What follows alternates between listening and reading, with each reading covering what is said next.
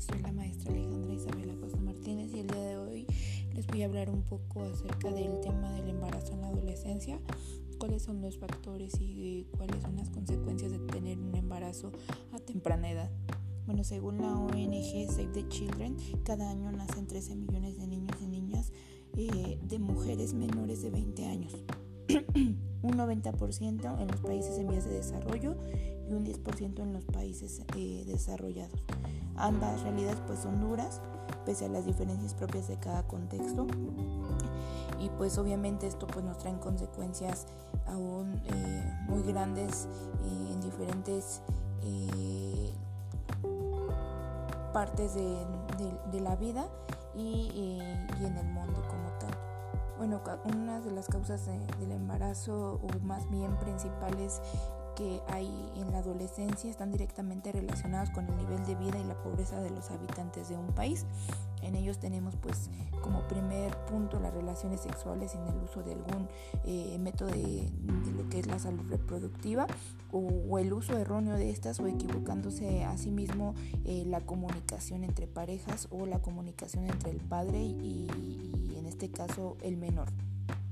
el segundo punto es el matrimonio en adolescente y el rol tradicional de algunas sociedades eh, donde todavía asignan a las mujeres y eh, las hacen ver o catalogar como parte de un objeto sexual o como parte de, algo que no tiene significado la parte de reproducirse eh, o tener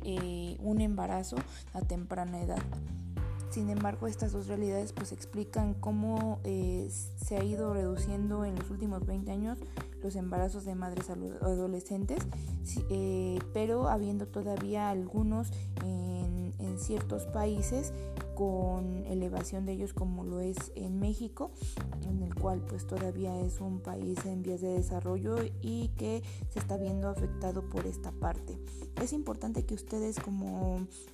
eh, prestadores de los servicios de salud, de la promoción a la salud, tomen en cuenta esta, esta participación chicos con eh, la población adolescente para mejorar estrategias y si bien eh, llevar técnicas que se puedan implementar en diferentes escenarios para mejorar la, promoción y la prevención de, de, enfermedades de transmisión sexual, ya que sabemos que hay eh, adolescentes que tienen embarazos y que si bien sabemos, no nada más es el embarazo, en conjunto con ello vienen enfermedades de, transmisión sexual eh, en el parto, las cuales pues obviamente trae complicaciones al adolescente y también a la persona recién nacida en este caso. Como parte de ello, pues nos faltan eh, mejorar esa parte de la atención médica y con ello lo podemos realizar nosotros desde, como les había comentado, ¿no? implementando estrategias de promoción a la salud y no olvidando nunca que el adolescente es una persona eh, tal vez en etapa vulnerable, la cual se siente o adolece, como lo dice el término adolescente, adolece de eh, ciertas carencias eh, sentimentales, sociales, de diferentes ámbitos, los cuales nos van a ayudar a nosotros tener que mediar con esa parte, mm, desarrollar estrategias e implementarlas para su mejora